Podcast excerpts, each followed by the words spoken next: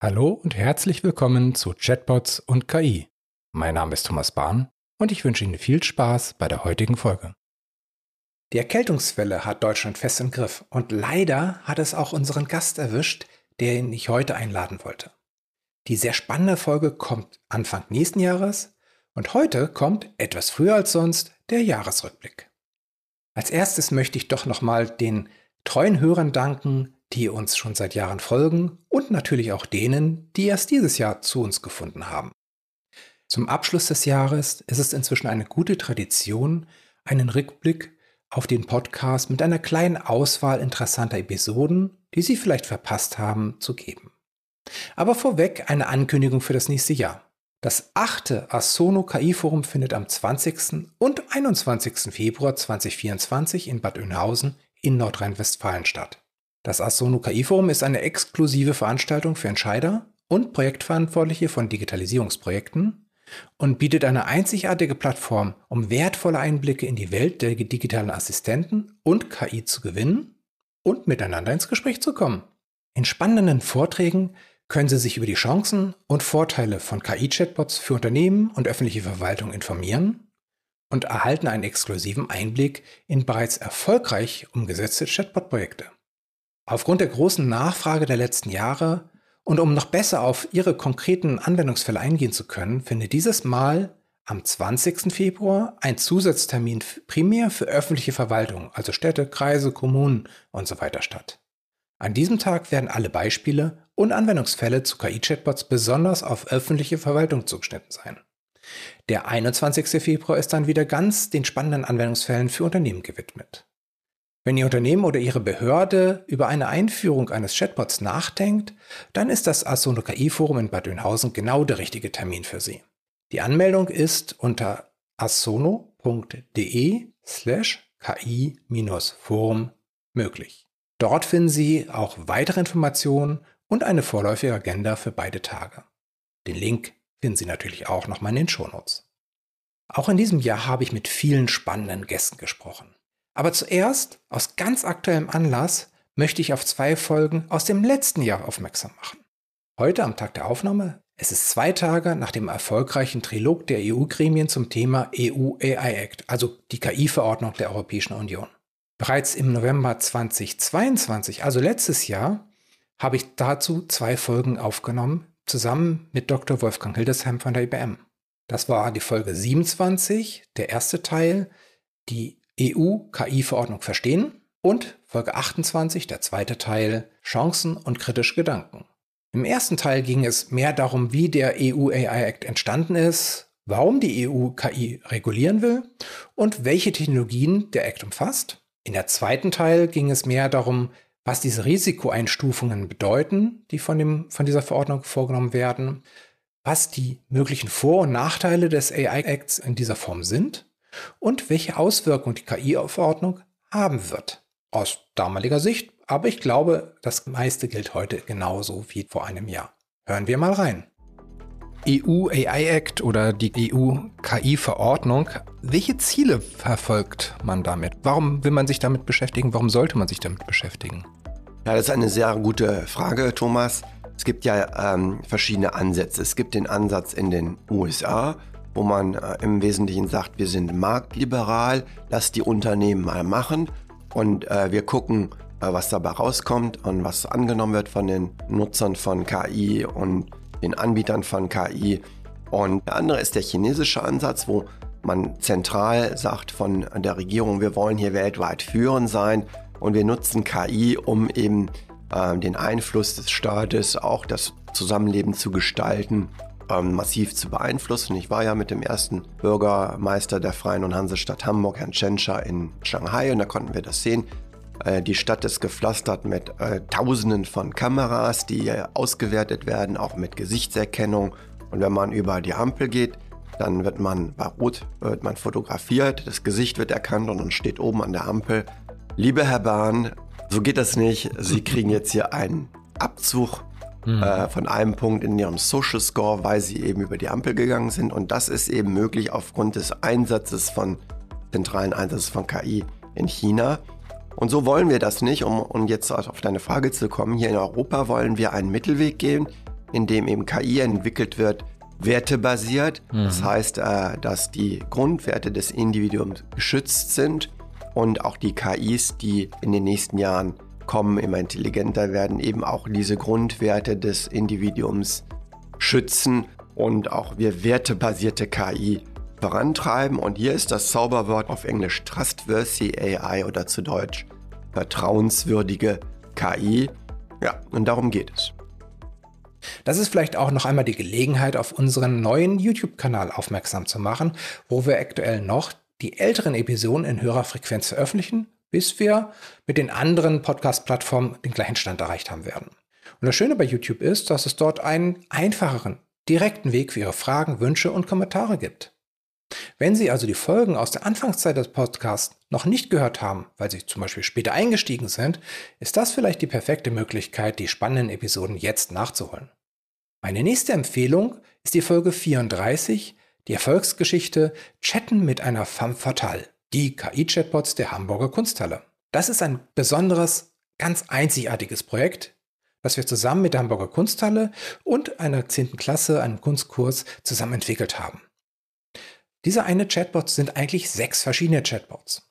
Bis zum 10. April konnten nämlich die Besucher und Besucherinnen der Hamburger Kunsthalle in der Ausstellung Femme Fatale Blick, Macht, Gender mit sechs ausgewählten Gemälden direkt ins Gespräch kommen und ihnen Fragen stellen. Und natürlich haben diese sechs verschiedenen Gemälde, diese sechs verschiedenen Frauen und Figuren unterschiedliche Charaktere und das Besondere war oder ist, dass dieser Chatbot eben halt in jeder Person eine völlig andere Sprache hat, andere Lieblingssprüche gegeben hat, vielleicht andere Beispiele gegeben hat und natürlich auch ein bisschen andere Inhalte zurückgegeben hat. In der Podcast-Folge habe ich mit Anja Gebauer und Melanie Faden von der Hamburger Kunsthalle unter anderem darüber gesprochen, wie der Chatbot konkret in die Ausstellung eingebunden war, warum es wichtig war, dass der Chatbot mehrere Sprachen unterstützt und wie KI-Chatbots zukünftig bei der Hamburger Kunsthalle zum Einsatz kommen könnten. Der Chatbot spricht ja jetzt nicht nur Deutsch. Wie ist es dazu gekommen? Warum sind euch weitere Sprachen wichtig gewesen? Genau, also das war äh, total schön, als damals eben zusammen mit unserem Asono-Team auch mitgeteilt wurde, dass durch die Möglichkeit, DeepL zu nutzen, auch weitere Sprachen, also eine automatisierte Übersetzung möglich sind. Wir nutzen auch an der Hamburger Kunsthalle selbst viele Angebote auf Englisch. Also alle mhm. unsere Texte sind sowieso auf Englisch übersetzt und auch in unserer App bieten wir englischsprachige Audioguides an, weil wir eben ein sehr internationales Haus sind wo natürlich viele Touristinnen auch ein- und ausgehen. Und dann gab es auch einen total schönen Moment, als wir zum Beispiel erfahren haben, dass eine Übersetzung auf Türkisch möglich ist. Da hatten wir das dann auch einmal mit unseren Jugendlichen in der Schule zum Beispiel schon zum Testen gegeben. Und da weiß ich noch, wie ein, zwei der SchülerInnen dann sehr erfreut waren und so, was, das kann auch Türkisch und das ist ja total cool. Und die haben dann immer auf Türkisch damit gechattet. Und dann habe ich sie auch gefragt, wie ist es sprachlich sozusagen? Seht ihr da irgendwelche Fehler? Weil ich spreche kein Türkisch und konnte das sozusagen auch gar nicht prüfen. Und die haben mir das dann erst fast gar nicht geglaubt, dass das doch eine KI übersetzt ist. So, ach so, ich dachte, das ist eine Person und das ist ja voll cool. Das hat uns dann eben auch gezeigt, dass äh, die Sprache einfach doch so unheimlich wichtig ist und auch vielleicht so ein Identifikationsangebot darstellen kann. Genau, und da haben wir uns dann eben dafür entschieden, Deutsch, Englisch, Französisch und Türkisch anzubieten. In der Folge 37, wie KI bei der Diagnose und Therapie von Parkinson hilft, mit Professor Gerhard Schmidt habe ich mit Professor Schmidt, dem Leiter der Gruppe Digital Signal Processing and System Theory, kurz DSS, darüber gesprochen, wie er und sein Team aktuelle KI-Technologien einsetzen, um die Diagnose und die Therapiemöglichkeit bei Parkinson-Erkrankten zu verbessern.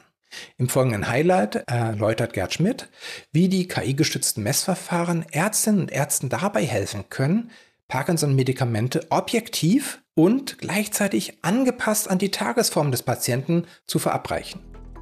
Da muss man sagen, da gibt es so einen Weißkittel-Effekt. Also wenn du jetzt Parkinson hättest und würdest ja. zu einem in, in, die Neurologie gehen, zu deinem Arzt oder zu deinem Neurologen gehen, dann gibst du dir da vielleicht besonders viel Mühe, weil du gut sein willst. Oder ähm, du willst sagen, ich gebe mir gar keine Mühe, damit er auch sieht, wie es sonst so ist. Aber man verstellt sich so ein bisschen. Ja. Und am schönsten wäre es eigentlich, wenn man das zu Hause untersuchen mhm. kann. Es hätte auch den Vorteil, dass man die Menge an, an Medikamenten an die Tagesform anpassen kann. Und das ist mal besser, mal schlechter oder so. Und deshalb kann man versuchen, in Kleidung eine Sensorik einzubringen und dann auch wieder mit künstlicher Intelligenz zu sagen, wie stark zitterst du heute oder wie, wie flüssig ist dein Aufstehen, dein Hinsetzen, dein, wenn du kochst oder wenn du gehst oder sowas. Folge 38. Falsche Realität im Netz. Die Gefahr von Deepfakes mit Colin Kavanagh. Das Thema Deepfakes begegnet uns allen immer häufiger. In vielen Fällen erkennen wir Deepfakes noch, aber sie werden immer besser und stellen mittlerweile eine echte Gefahr dar. Vor allem für Menschen mit geringerer Medienkompetenz, regelmäßig also für Kinder und Senioren. Aber auch für Menschen in Stresssituationen, wie bei dem sogenannten CEO Fraud, ein Betrugsversuch, bei dem sich der Betrüger als Geschäftsführer ausgibt und eine Stresssituation für das Opfer erzeugt, um Unachtsamkeit zu erzeugen und dann an Geschäftsgeheimnisse oder Geld zu kommen. Deswegen habe ich in der 38. Folge mit Colin unter anderem darüber gesprochen, was Deepfakes sind, wie man sie erkennt und wie man Menschen für das Thema sensibilisieren kann. In dem Highlight erklärt Colin, wie Deepfake-Software zwei unterschiedliche KIs nutzt, um das überzeugendste Ergebnis zu erzielen.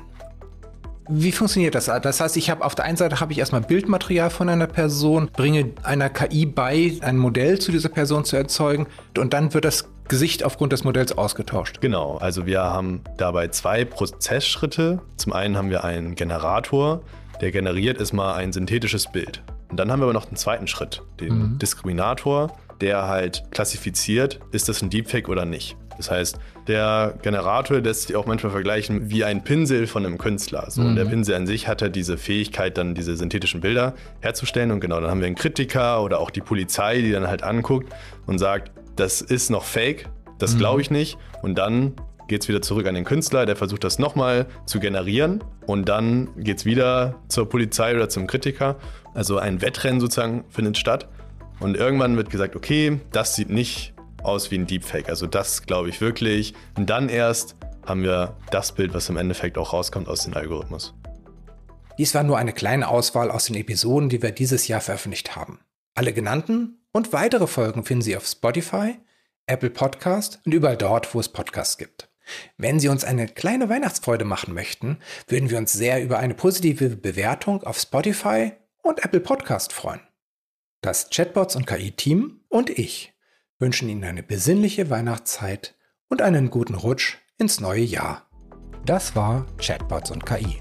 Wenn Sie in Zukunft keine Folge verpassen möchten, dann abonnieren Sie Chatbots und KI auf der Podcast-Plattform Ihrer Wahl. Der Podcast wird präsentiert von Asono. Wir entwickeln Chatbots, mit denen sich Menschen gerne unterhalten.